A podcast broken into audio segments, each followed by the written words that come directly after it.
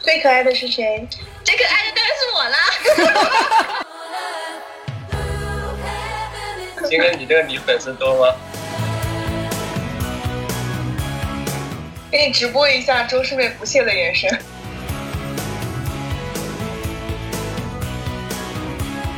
我发现峰哥今天一直在台湾腔。的时候就总想把他送到医院来。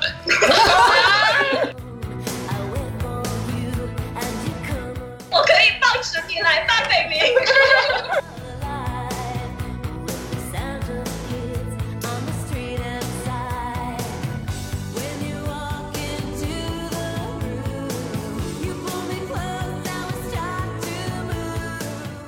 大家好，欢迎收听新一期的周一说，我是周雨欣。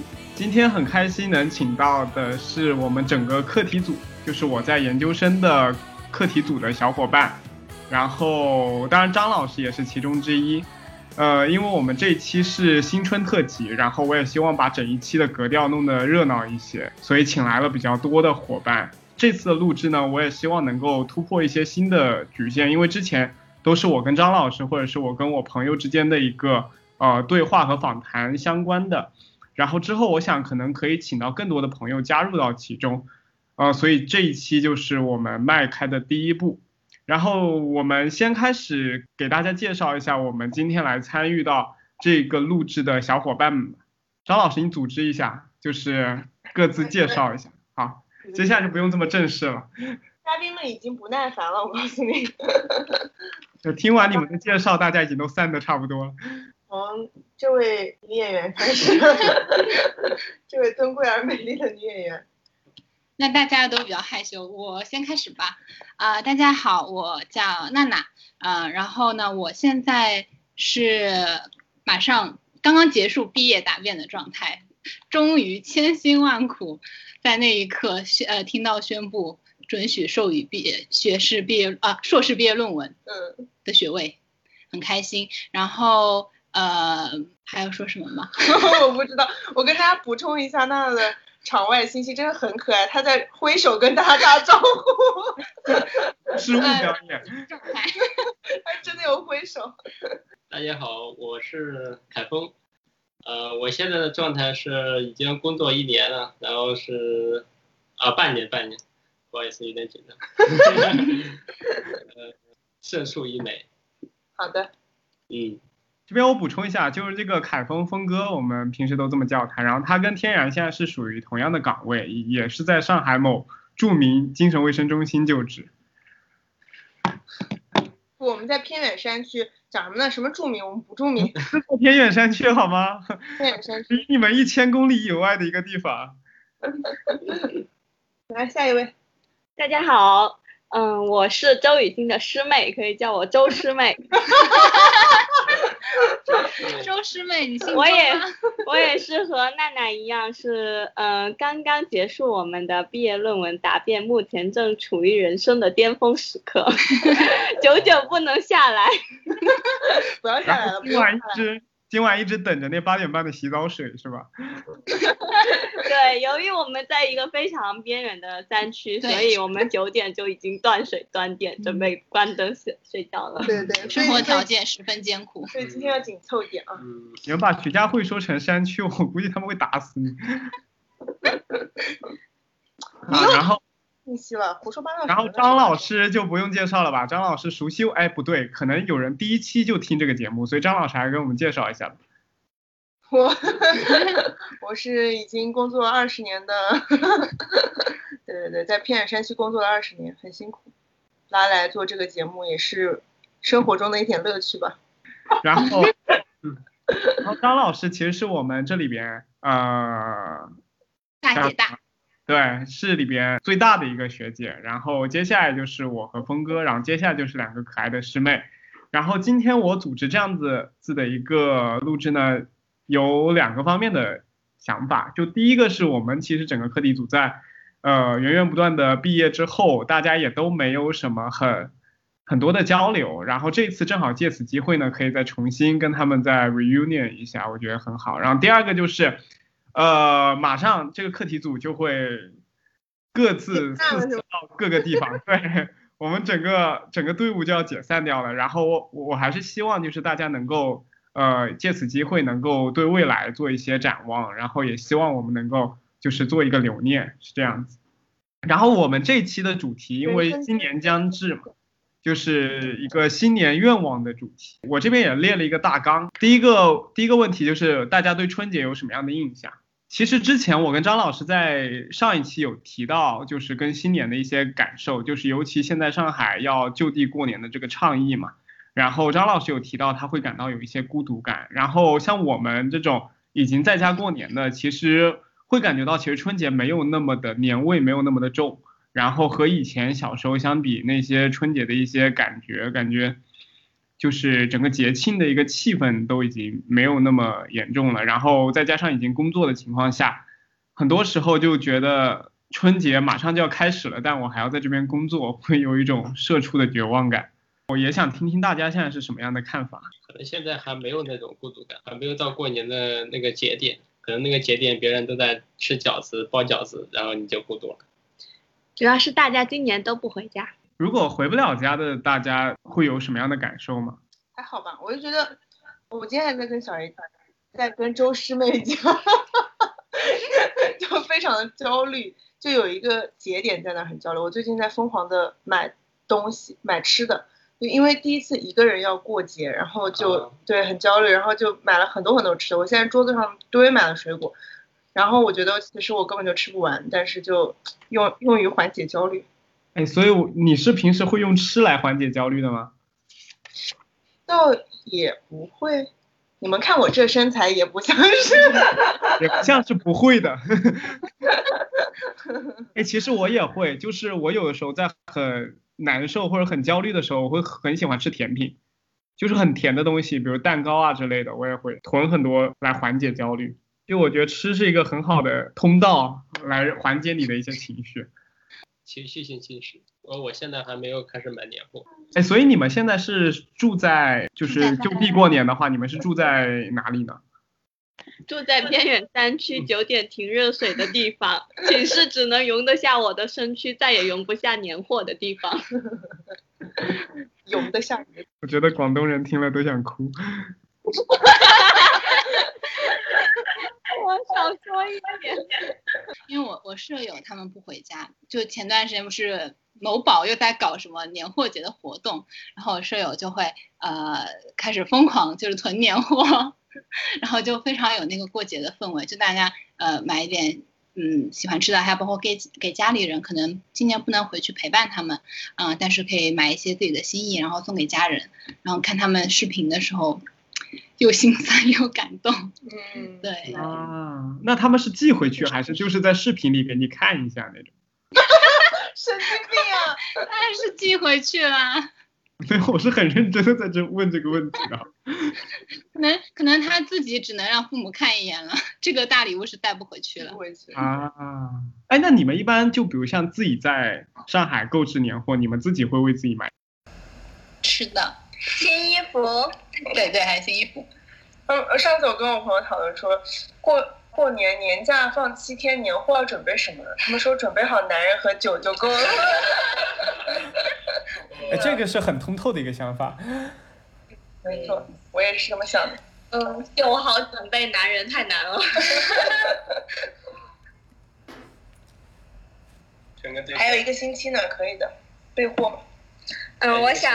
我想分享一下我我从小到大一个对春节的一个印象啊，因为我们过年都要回爷爷奶奶家嘛，爷爷奶奶是村子里的，然后我们都要杀鸡杀鹅，这个每每年都在那里搞那个毛，搞得好痛苦。所以就是。因为鹅毛特别难难搞，这个话题真很奇怪了，突然突然变成了一个生鲜类节目。如何拔毛？我不知道其他的朋友们有没有这个体会啊，真的是。对，我现在在超市上班，天天都看着他们在拔毛，我很有体会。对，我我们那我们家那边就是过年就很有仪式感的，我觉得就是会放鞭炮呀，然后贴春联啊。往年都是我哥自己写春联，然后贴春联就要贴一天，就是有很多小门就要贴的那种。然后对，然后还有还有就是呃祭祖，就是起很早，我们那就是起很早，就是门前面要放一根棍，要挡财水的，为什么要挡财神？不是应该迎财神吗？就是挡财水，就是挡住哦挡门门门前面放一根棍，就让财水不要外流那种。啊，对呃呃，对对，我以为是拦财神，我就想你们为什么要把财神拦下来？你们把他请进来我觉得不好？会再太多了，可别再来了，受不下了。我我突然很想变身风水大师给你提点建议，就你不要把棍子竖在前面。我我记得我小时候最喜欢过年的时候，就是在我小一点的时候，像我们一大家子还会，就吃年夜饭当天是到爷啊、到外婆外公外婆家里，就一大家，然后我们小很小的小朋友给老人磕头拜年，然后拿压岁钱，就现在想就很好玩，但现在大家就就没有这种古老 古老的仪式了，现在就没有磕头了是吧？还对，现在就不磕头了。直接拿钱，这不是挺好的？对，而且那个时候，因为小小孩子对零花钱啊，不是零花钱，压岁钱，就是放在那个那个那种纸质的钱包里面的，就很就很有那个感觉，收钱的感觉，快乐。现在就甚至微信红包解决了，就没有那个对对，现在大部分都拿在是微信红包。哎，对对，说到压岁钱，好像听说每个地方的压岁钱都是就是金额是不一样大的，是吧？你这福建人要来秀了吗？没有没有，我其实是很想知道那个周师妹红包到底有多小。我现在我我最我小的时候收过一块钱、两块钱，现在最小的金额可能是五块钱，啊，所以还是顶多还是也就是有增加。一百块钱。都收过两毛的，你知道吗？就是那种两毛的，现在都没有了那种。哦呃我干娘给我的，给给十张两毛的，啊那是两块钱钱。两块钱，那也跟小叶差不多了。我们那边其实看也是随着年年数的增长，大家的 水平越来越高了。但小时候小孩觉得可能拿到十几二十块钱，已经觉得哇嗯，天价，可以买多少包辣条啊！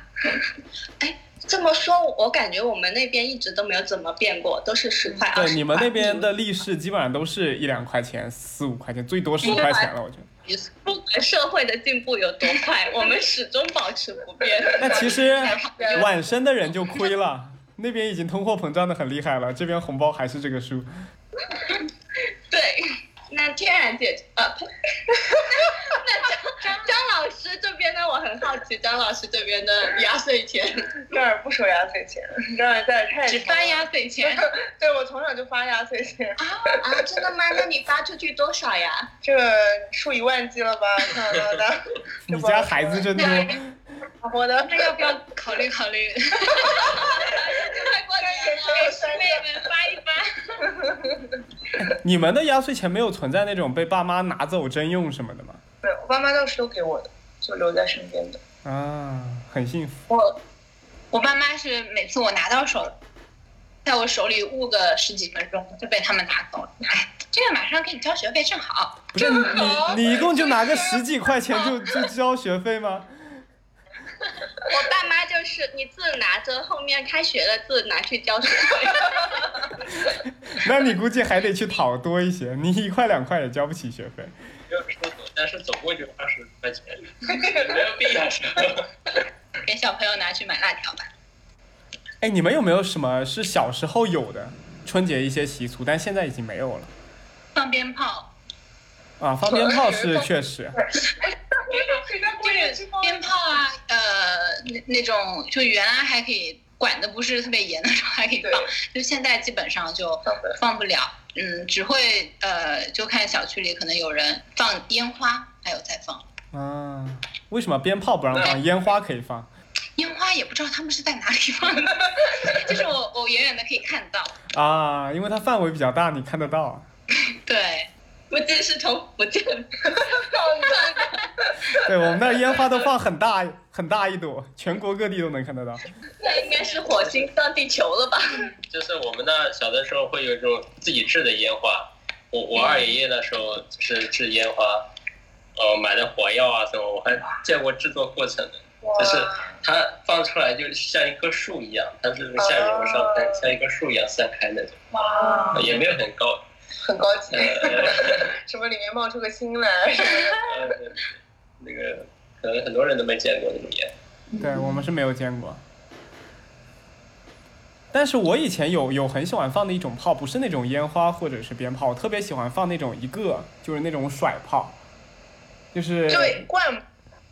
就是扔在地上会响的那种炮。就是那种，对，然后还有一种就是有一个跟鱼雷一样的，然后你可以插在任何的地方，然后点上那个引线，它就会爆炸。那你说说你都插在哪些地方？我我小时候确实插在牛狗屎上面，有有分，插然后炸然后炸了谁？炸了别人一脸，但当时我不知道它炸开会是那种景象，你懂吗？那那你有被炸过吗？我有就是牛粪没有炸过啊，我没有被牛粪炸过，因为我当时躲开来了。但是我有放在我的帽子上，然后我的帽子帽子后面炸开来了，是别人放的。那你居然到现在还活着，也是不容易。那他放的是你的头发炮，又不是手榴弹。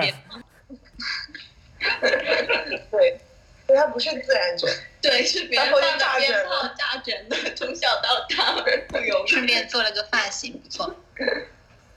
哎，那你们就是随着自己年纪的增长以及见识的增加，最近对春节的一些感受有没有一些不同？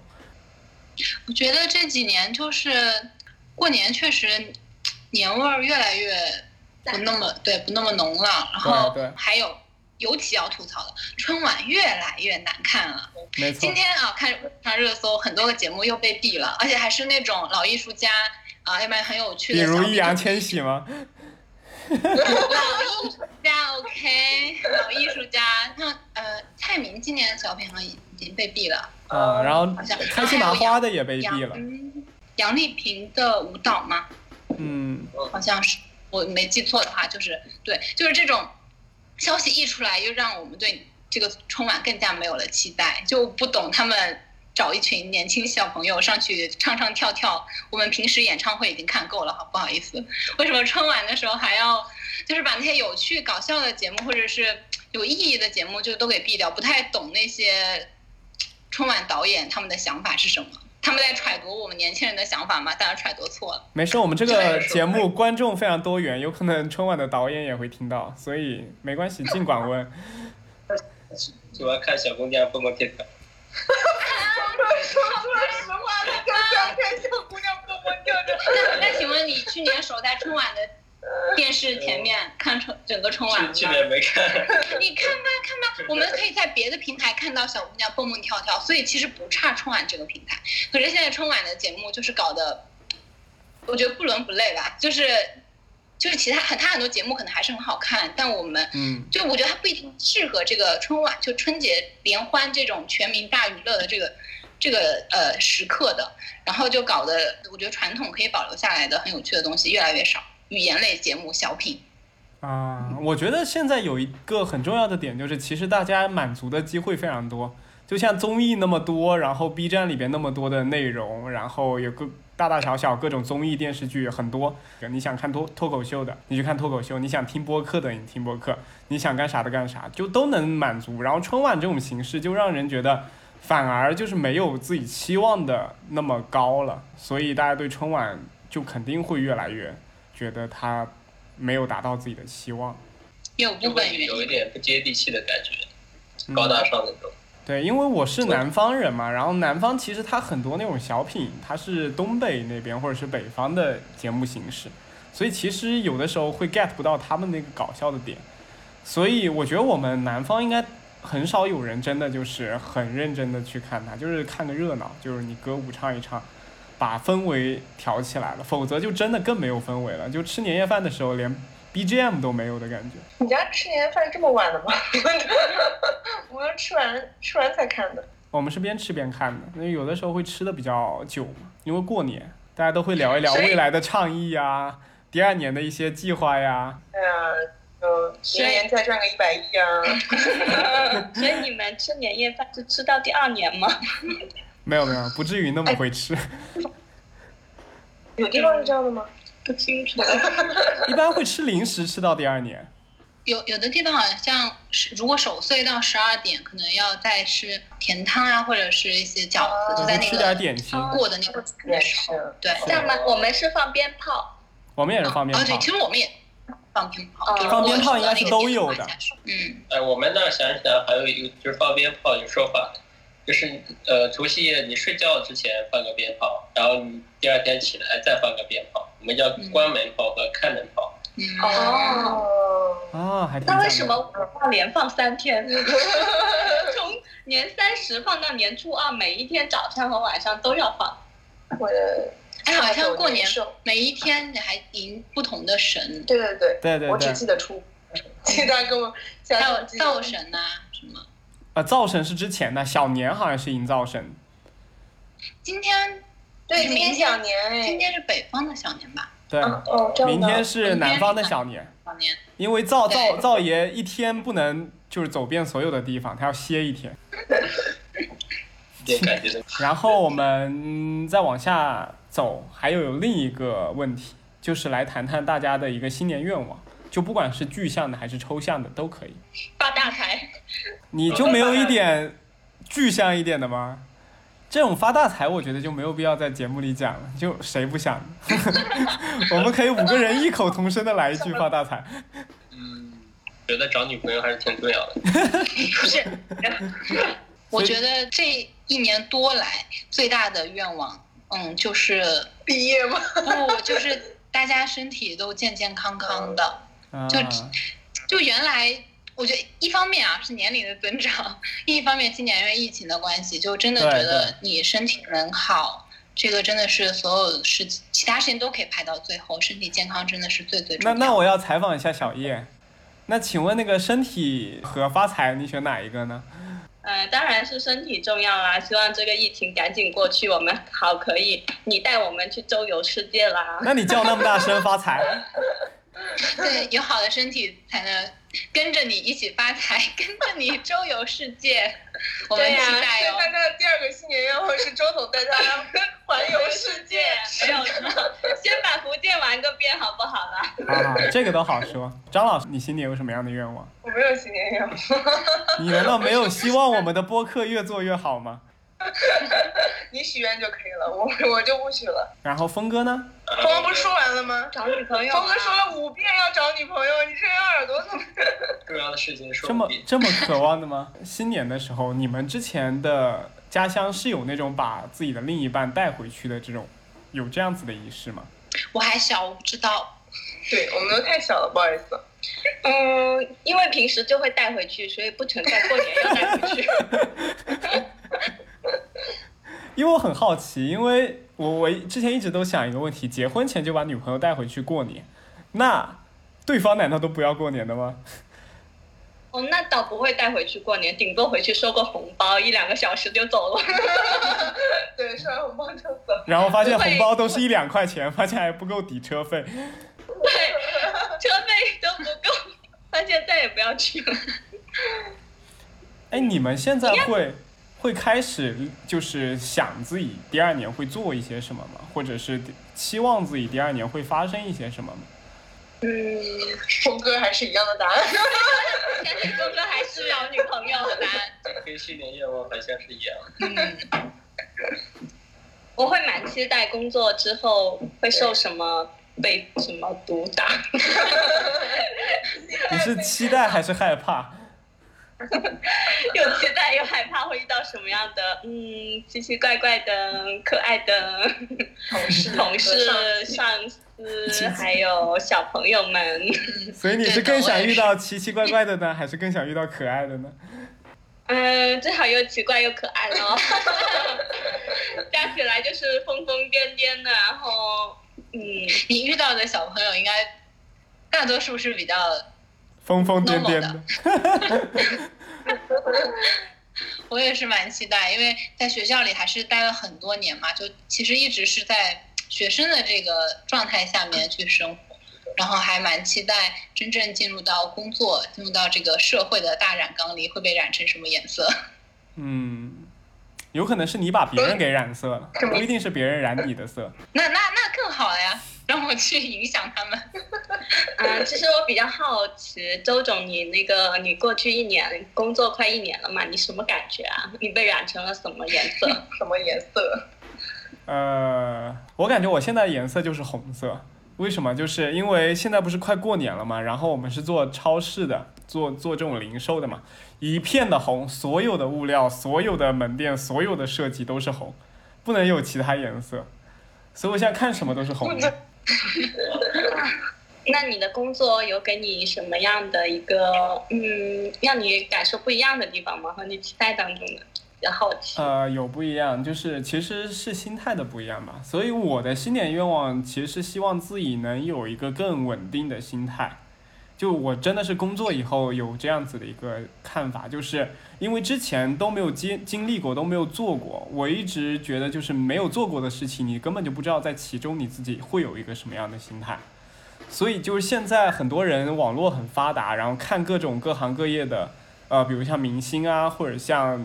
或者或者是像什么主播啊，他们可能都觉得这件事可能很简单，就比如像录一档播客，大家可能觉得只要找找找人聊聊天就行了。其实这个事情谁都能干，但是你真正从事到这个行业里边去，你真的去开始录一期播客以后，你真的去开始制定一个营销计划和方案以后，你会发现你的之你之前的所有看法都要推翻重建，你会有一个新的领悟、新的感受，所以就是。它会影响到你很大的一个心态的问题。我觉得，我觉得没有变化呀。是找人聊聊天吗？不是。那还是有的，那是因为我们张老师从来都没有加入过我们剪辑的大军中。你应该让张老师也加入一下，还还可以配字幕的那种。嗯。然后，然后，所以我就希望自己在工作之后能让。自己的心态能够更平和一些吧。我觉得最好的一个状态就是那种，比如像工作里突然给我加了一件很紧急的事情，这件事情很急，但是你的心里其实都不急。这样子我觉得就说明你对这个工作是真的游刃有余了。给你直播一下周师妹不屑的眼神。没有没有没有。我可以 get 到。对，心态很重要。我每我感觉我们在这里每天其实心态也挺炸的，因为疫情的原因，呃，一会一个通知，一会一个通知，然后半夜十二点出来一个消息，填一个表格，然后你就立马得起床去弄这个事情，啪啪啪啪啪，然后 然后你就心态就会崩掉。其实感觉也和工作嗯可能会有相似的地方。对对。就是总有那些你不想做的事情，但是又不得不做。是的。那峰哥呢？你除了有有女朋友之外，你还有什么样的想法吗？这期的播客感觉就是剩下四个人的闲聊与一个想找女朋友的男人。我们最后留啥？不给峰哥自我介绍一下吗？怎么会找女朋友提示？金哥，你这个女粉丝多吗？我的女粉丝全部都在这个录音里了。没有哎，哎，我室友还蛮感兴趣的。今天我一起跟他听了你的节目呢，说不定能招来更多听众。我以为你室友对峰哥挺感兴趣的。我我们这边内销大家都太了解了，不行，我们得往外面看一看，走出口吗？嗯，看看外面的风景。呃，然后今年因为我们现在都处于全部都毕业的状态，然后你们会觉得三年的研究生生涯给你们带来了什么？两年半。看你个杠精，严谨一点。峰哥先说吧。峰哥就是带来了零个女朋友。带来了，带来了我的单身。一时间回答这个问题啊，是挺难的。那我们可以请张老师先讲一下，因为他毕业最长时间嘛，是我们大姐大。峰哥，你开始，峰哥开始了他的表演了，你不要打断。就是说两年半的研究生生活带来了什么，是吧？对对。呃，我觉得可能最重要的就是来到这个平台吧，这个平台就可能也也有很多压力，但是它呃应该是国内就是心理治疗方面的一个比较好的平台吧。然后就是毕业之后也做心理治疗师的工作，也是我这个真的是我我我我从初中就想做的一个职业，真的。所以我觉得就是来到这个平台，然后呃留在这个平台，就是以后的方向就基本上就定下来了。嗯那么这个对我来讲很重要。如果去其他学校读研的话，可能就去其他平台，也不是我呃那么想要的方向。天哪，峰哥，你初中就知道了心理学啊？这个这个可真哎，多啊！这个真是有人讲。那个我我初中的时候，我我那个班主任说，他说我退休之后我要去去那个当开个诊所当心理医生，然后就给我留下了一点印象。我以为他就给你留下了一点阴影。那后来他去了吗？不知道，可能现在还没退休。然后我我来当心理医生了。哎，峰哥，我想问一下，你现在对正念还有一定的研究吗？就还还是在你的那个领域里吗？就我我现在还经常在做正念，我我晚上睡觉之前还在会做。其实我之后很想跟张老师和你就是一起做一个三个人关于正念的一档节目这就比较严肃了，我感觉。严肃。啊。然后其他人呢？我突然想到我的毕业生登记表上从三个方面阐述了这个问题。首先从思想品德上，第二个从学习学业上，第三个就从科研上。嗯，对，非常优秀。大家可以看到双一流的硕士也如此的肤浅。其实大家都是一样的，大家不要有任何的同伴压力，不存在的。没错没错，大家都是在互相嘲笑别人。然后 制造垃圾。对，带来了什么？我觉得很重要的是认识了一群很可爱的人。最可爱的是谁？最可爱的当然是我啦！可以可以，真的就就会了解到，呃，以前没发现自己的一些毛病也好啊，优点也好啊，反正就觉得嗯，还挺不错的，读心理学还蛮好玩的。那你现在都发现了自己有哪些毛病啊？这个就。这个就不说了。你可以从三个方面来阐述。第一个是思想品德，思想品德方面，就学习学业，从科研成绩，陷入了沉默。我在等他 Q 我啊。然后娜娜呢？我觉得这两年半的话，我感觉首先当然真的是认识了很多人，然后经历的一些事情啊，包括认识的一些人，不管是我的老师们，还是我身边的朋友同学，就是让我学会了很多人生的道理吧。就就是原来是一些很空的道理，但但是经历过一些事情之后，可能那些道理会更加能够让我觉得是，呃，就确实走进我心里的。然后有一点我觉得很重要，就是你真的在做决定的时候要谨慎一些。就很多事情你这个决定之后，你就要想好你后面 承担的后果，比如说做什么课题。我你刚张嘴我就知道你要说这个。没有没有，对，不是，肯定是，确实是有好有坏的。我觉得这真正接手我那个课题，然后进入我们这个课题组，就最幸运的，真的就是遇到了在场还线上的各位，嗯，就是有一位 线上的一位和在场的各位。但但是因为做这个课题的过程中，我还是很痛苦，所以就你知道，当时做了这个决定之后，你后面要。当然肯定没有想后面的那么多嘛，也没有想到一些困难啊什么的，嗯，但真正去做这个事情，做了决定，也要承担这之后可能或好或坏的一些事情吧。啊，然后还有一个“焉知非福”这四个字，嗯，我最近两个月感受非常的深，因为这两个月的话，毕业论文的一些事情就很很神奇的一些过程，我就不说了。但是，呃，确实有可能一开始有一些事情刚发生的时候，会觉得有些不那么走运吧。但是后续它的走向也许是会是好的，或者是另一番天地这个样子。嗯，现在都是对的啊。对对对，我我一听就虽然不是违心，不是纯违心的那个想法，但是有的时候真的是这样，而且把心态摆好，确实也蛮重要的。嗯，我一听焉知非福就知道你好像遭遇了不少痛苦的事情。也没有到很痛苦，就是 高薪，对高薪，哎，可以这么说。对，其实我觉得你纵观以之前，就你往回看，你做的每一件事情，就算它很痛苦，你都可以从中发现一些让自己成长和进步的地方，以及让你觉得比较积极的地方。发现周总你很爱说话哎，很爱总结，那你来讲讲你这两年半你收获了什么？对啊你的收获什么的？在我说之前，不妨先听一下张老师怎么说。来，请阐述。这儿不说，这儿毕业太久了，我毕业二十年了，忘记了早就。我觉得毕业二十年反而会有那种焉知非福更多的感悟。不会，毕业二十年通透的时候想一想，当时确实是犯了傻逼的错。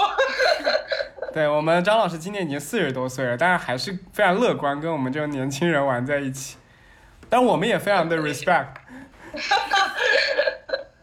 因为我们课题组就一直都是尊老爱幼的传统。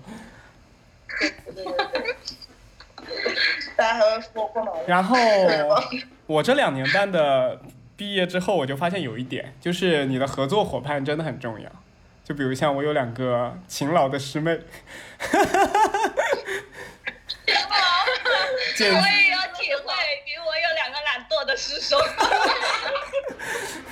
对我就感觉课业压力减轻了很多。找到当时为什么你们俩毕两位师兄毕业的时候，我我我和周师妹哭的那么惨的原因啊？就是被压迫的。终于不用帮你们干活了，开心，开心的哭了。啊，怪不得吕娜你说焉知非福，啊，不是吕娜，是娜娜。OK，然后我们新年愿望就翻篇儿，来讲一下下一个，就是就我们不说是整个新年的一个大愿望，就是大家从过去到现在，会不会去做一些短程或者长程的一些规划，不管是学习规划，还是生活规划，或者是一些运动的一些计划。然后大家平时是怎么做的，以及会在什么方面去做这些规划，可以跟我们谈谈吗？好像没有规划。你不是有找女朋友的规划吗？就是回顾一下，就是好像真的没有特别规划过。就是，呃，我觉得就是动力很重要。如果有动力的话，就就按照动力去走就行了。就是高考的时候报志愿啊，都是因为比较有兴趣嘛，对这个专业。然后，然后在本科的时候，我也没有说要一定要保研，要要要考高分，就是就是比较喜欢，然后就就每次坐在第一排，然后分考的也不错。你是在凡尔赛吗？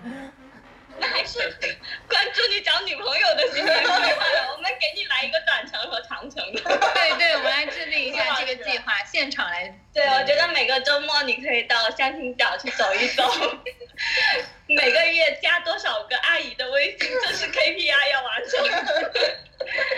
然后感觉这个离你的找女朋友这个长期的规划会越来越近。当你加够了足够人的一个足够没人的微信之后，下去过足够多次的相亲角之后，嗯，好认真，我很认真的在讲对。没错我觉得峰哥被你峰哥被你说出了内伤。就我现在看眼中的画面，就是峰哥下一秒嘴角就流下血了那种。我觉得就有动力的话，就不用担心。我现在找女朋友动力还是很强的，所以就就不需要规划，就就跟着动力走就行。那在我们毕业之前，能不能看到？能不能看到有？点困难。还有机会的。这是未来十年还是二十年的规划？应该不是未来这一年吧？找女朋友这件事情，找十年都找不到的。对，如果你要看你的动力。然后小叶呢？嗯，我的话，其实我真的不敢做什么规划，因为做什么都会失败了。真的，今年的话规规划就是多看两本书吧，也仅仅是多看两本而已。那你会失败的。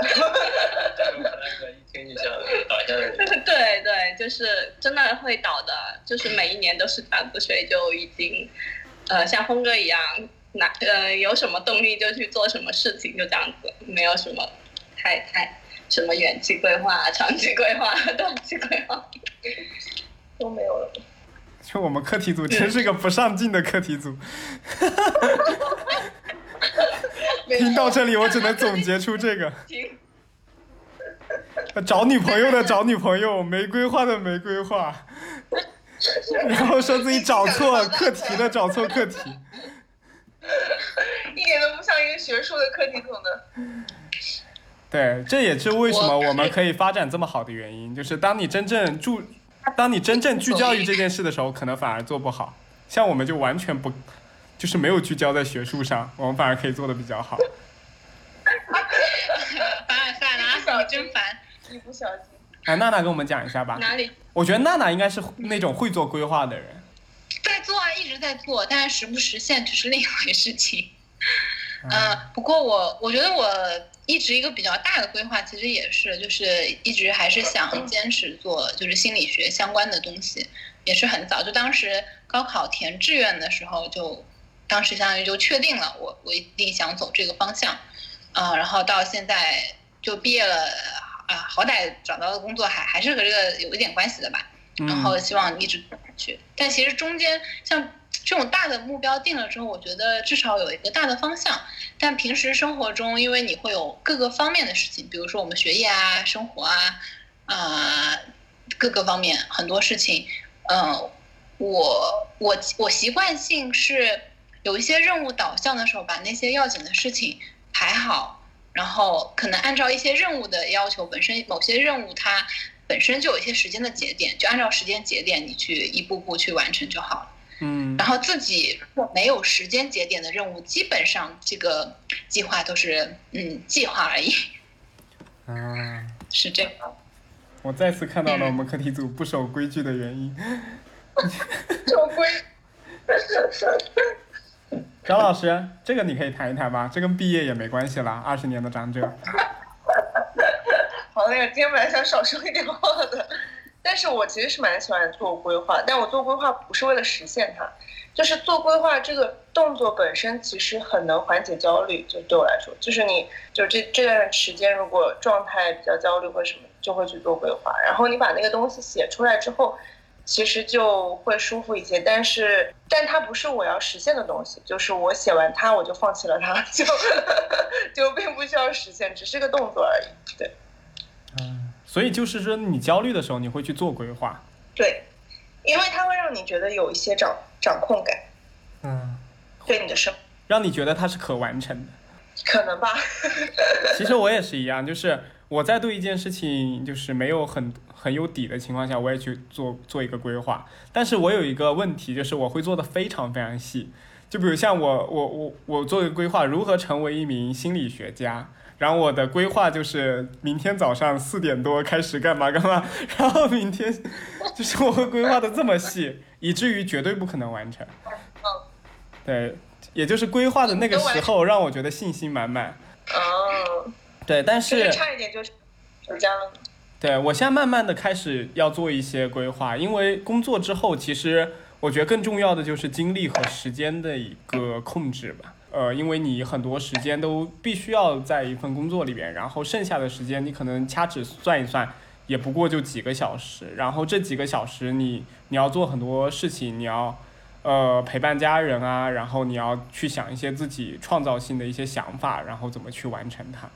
当然，现在就以我目前的呃习惯来说，我现在是尽量少规划，但是多有一些发散性的思维。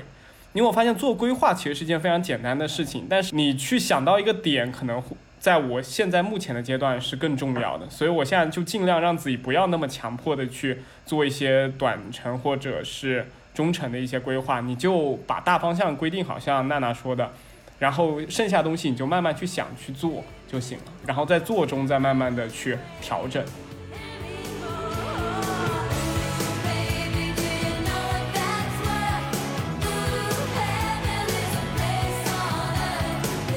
我突然有一个有有一个很好奇的点，就是不在大纲里，但是我很想问一下，就是你们现在毕业之后，觉得自己选择心理学，你们会后悔吗？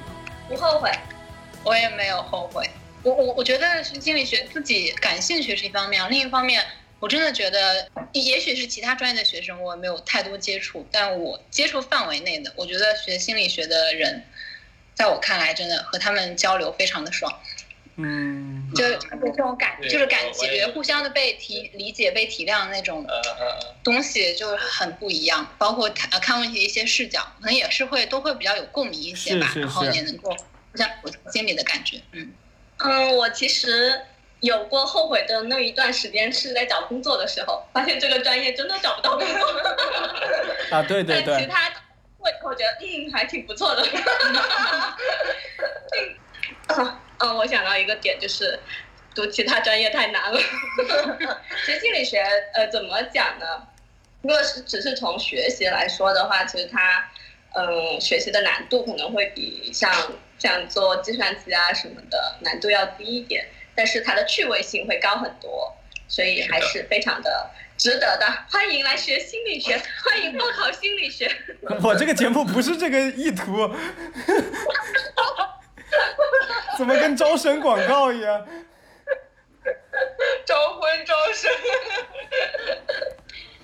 我我是觉得，其实心理学现在，因为它它作为一个确实人文和科学呃自然科学交叉，算是交叉一个学科吧。但现在从你学术的角度来说，总是想把这个学科往自然科学的方向走。就，但其实我觉得它最大的魅力还是在它偏人文的那一些，它和人打交道部分，还有包括一些经典的就是呃心理治疗啊。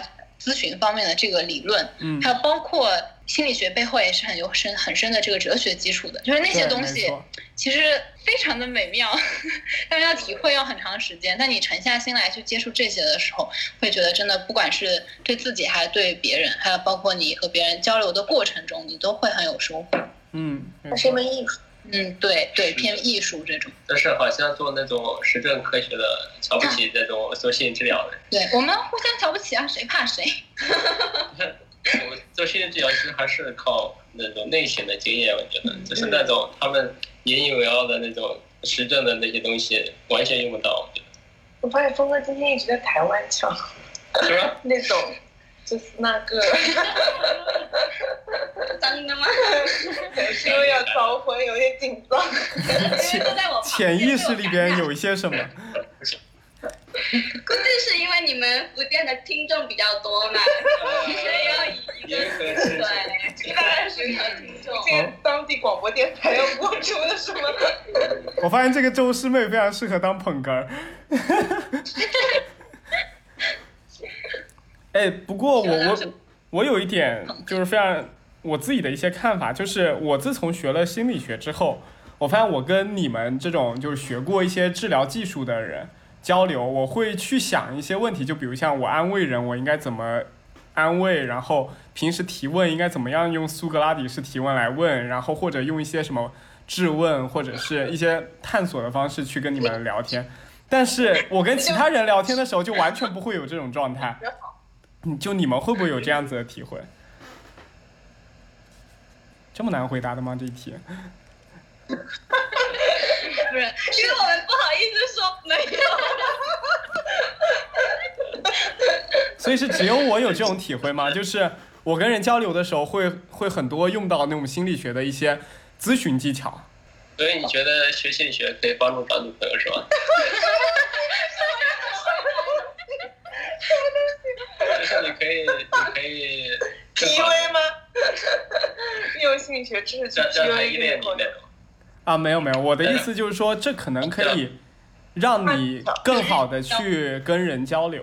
嗯但我觉得周总你这种是属于没学好，所以就 所以就总脑子里会跳出来说，我要想一下我这里该用点什么技术啊，或者什么技术能帮到我。就我们这种真的学习了的吧，就你是内化在对对对，你是内化在你的态度、价值观、你的说话方式里面的，所以不会说你去运用某种技术，但是你可能在交流的时候会不自觉的去去有这种这方面的表达，对，但不是说我刻意使用了某种技术。对对，我也是不刻意的那种。然后我反思的时候会想到自己好像用到了这种方法。嗯，对对对，我觉得是有有一点区别的，就是你在咨询关系当中，呃，很容易去保持他但是在生活当中跟朋友啊，就是就不会去保持那种感觉。那你跟你女朋友交流会保持它吗？找 女朋友也不会，所以现在 你。说话小心点，你现在在招婚呢。对呀对呀，你要说我会，我非常会，我非常会。我可以抱持你来吧，baby。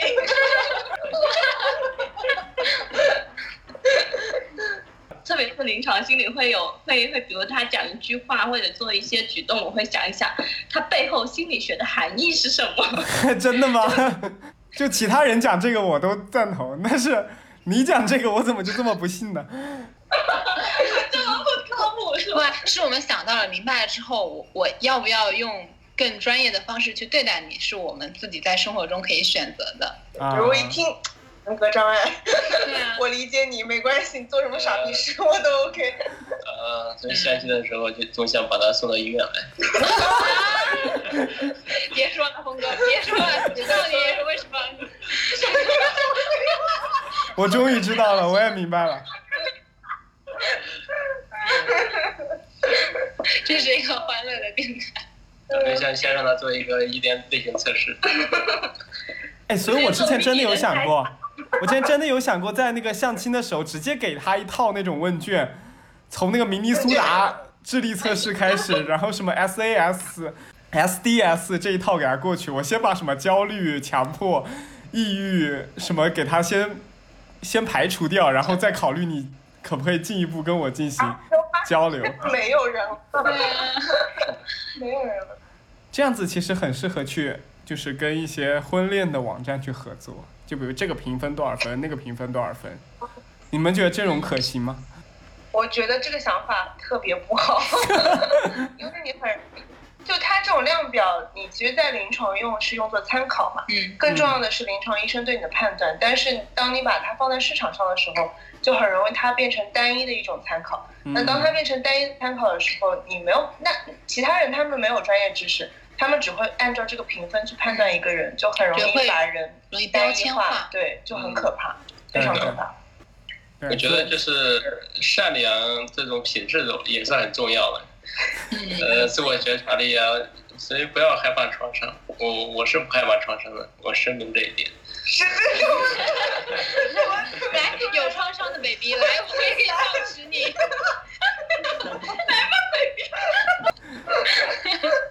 太搞笑了，我感觉峰哥现在每张嘴我都能跟女朋友画上等号，你懂吗？你们都说了这是今年愿望，对啊，接下来几年的愿望，不争取争取这是今年的愿望。然后如果有机会的话，你们是否有想想回到过去的某个时间节点，然后重新再来过？嗯，我以前想过想回到。嗯，中学的时候就是嗯，确实会有很多遗憾嘛。然后，但是我当时一想到我要回去要读书，好累啊！我不想再读书了，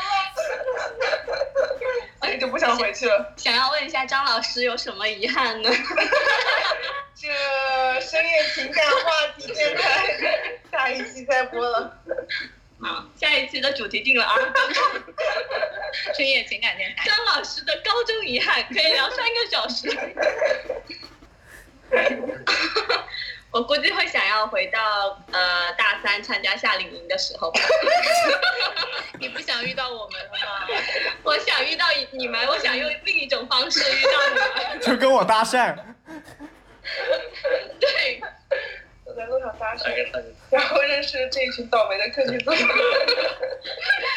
课题组还好了，就是发不出来论文而已。我的顺便吐槽一下，我的论文发了两年还没有发出，已经被拒了五次。大家如果论文被拒，不要灰心，还有我呢，我来垫底。是我收的那个数据吗？对，就是峰哥收的数据。对，我要是能回到过去那个节点，我就不做那个课题。当时那是牺牲我的最后一个寒假收的数据，然后交给交给周师妹做，然后投了五次。然后还好还好，师兄没有继续接下去做，不然你会更后悔。还有呢？娜娜。啊，娜娜。好，嗯。你是做了个笔记吗？我感觉你刚刚一直在记的样子。没有，不是，就我自己的角度回看的话，总体来说我不是很想回到过去。我觉得就经历过的事情，就好的坏的都很算都是很珍贵的回忆嘛。嗯反正而且重新走一遍，如果我不带自己的记忆的话，我觉得我会走一模一样的路，所以就没必要。但是还是有某些遗憾，还是希望能够回到那一刻，就是改变一点点吧。比如说有些呃，就是亲人去世的时候，就可能嗯没有能来身边啊，或者他们走之前没有能多陪陪他们，就这些时刻想到的话，会希望如果能有机会回去，就是多抱抱他们吧。嗯，怎么说呢很温暖？那 大家可以帮我抱一抱娜娜，对。两个人就抱起来了，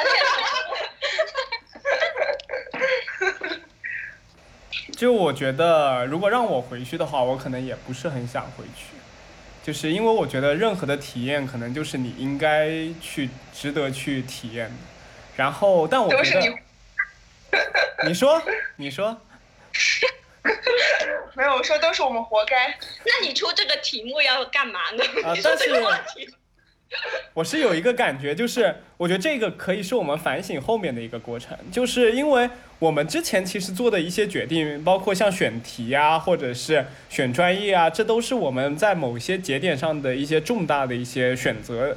然后在未来，我们可能要遇到的更多的这种选择，包括可能会影响后面更长的一段时间，比如像和谁结婚，在什么点结婚，或者是你该不该去选择这样子的工作，你该不该去跳槽，你该不该换一个领域去工作。就无论如何，这种选择，你都可以把这个作为一个借鉴的点。就比如像你想想看，未来如果自己做了这个选择，你再跳回来，让自己重新以相同的形式去度过这段时光的话，你愿愿不愿意回来再重新过？如果你从未来再跳回来，你还是愿意做这个选择的话，那你就可以再去做。很深刻的解，以史为镜。有点像存在主义的。但是我这种不长子的人怎么办呢？就是我没有办法想象，比如说我选择的这个工作，它是个怎么样子的，然后再回到这个节点看我应不应该选择这个工作，我没有办法去预预知未来可能会发生什么事情。哦，你不用去预知未来，就是你直接往前去追溯。你觉得这一段时间的旅程，就比如像你从研究生两年半到现在，如果再让你回去，在不变这个选择的情况下，让你再重新过一段这样子的时间，你愿不愿意再过一次不愿意。不愿意？OK，我们下期再见。说数据太难了。直接结束。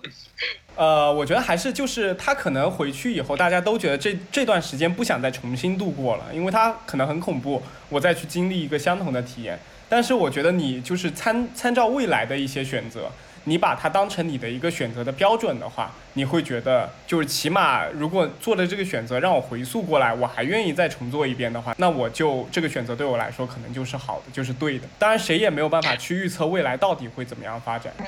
那那那你在用这个标准想未来的这个选择对不对的时候，我觉得有点困难哎。会有点难是吗？是蛮非常困难蛮困难的，就是就是你就是刚才问我们说，如果能回到以前的某个时间点，会不会回去？这个话题，我觉得让我们反思一下过去挺好的。但如果我用这个想法来看看，比如说我现在做了选择，然后回过头去想一想，如果这个选择之后我会经历什么样的生活，然后到那个时刻还会不会愿意回到现在这个时刻？太抽象了。对我赞同有点娜娜的抽象观点。啊，但我觉得这个选择，我只是增加其中的一个思考。嗯，只是强行型啊。没有没有因为周总后期在做选择的时候，其实你有很多时候你是很难下定决心去做的。但这个时候，如果能多一个你思考的方面，我觉得就可以给你一些就是动力去接下去应该怎么选择。我觉得这个是基于，就是你要做选择的这个东西是既往你有过差不多的类似经验，比如说你再婚了，然后你要选择下一个结婚对象的时候，你就会呃再拿上一个结婚对象来看看这个对象行不行。我觉得就是会有联系的话，可能会呃或者是换一份工作啊，这样子就会回到这种对比是比较的有借鉴的意义的。嗯，你你还是希望从过去的经验来对自己现在进行借鉴。这不是你刚刚说的吗？对啊，我觉得抛个硬币吧，真的抛出去的那一刻，你就知道你到底想要什么了。就抛出去的那一刻，你的脑海，嗯你的脑海里希望它是什么，其实你就是最想要什么。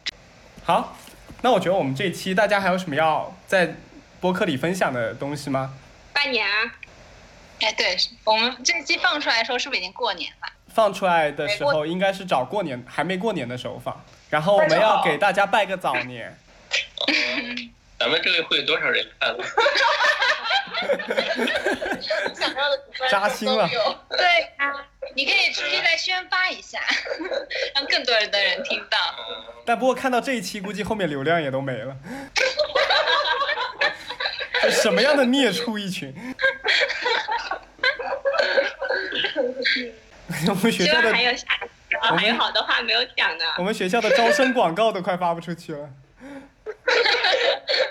请你把什么大学、什么什么单位都逼掉。好好好，因为我们现在八点十八分的一个录制时间，然后他们那边的水热水已经快没有了，所以我们希望，是不是觉得我很善良？就我不得不很遗憾的要尽快结束这档节目，对，这样一天的节目。对虽然还有很多想聊的对，那我们给大家拜个早年吧，祝大家新年快乐！新年快乐，新年快乐，发大财，找到对象。所以到了最后又变成发大财了，就谈了这么多，到最后之前发个大财，后面娜娜发个大财，这一期的主题就没有变过。祝我们工作的发大财，还在还在学习的呃师弟师妹们顺利毕业啊！后面一起发大财。然后和女朋友一起发大财啊。对，啊，还有就是要健健康康的，保重身体。也希望我们疫情赶紧过去，我们好让周总带我们周游世界对啊对，我们的旅行计划一直在日程上，从来没有实施过。OK，那也希望周一说能够越办越好。好，谢谢大家，谢谢大家。好，要的。好，那我们就下期见，嗯，拜拜。拜拜。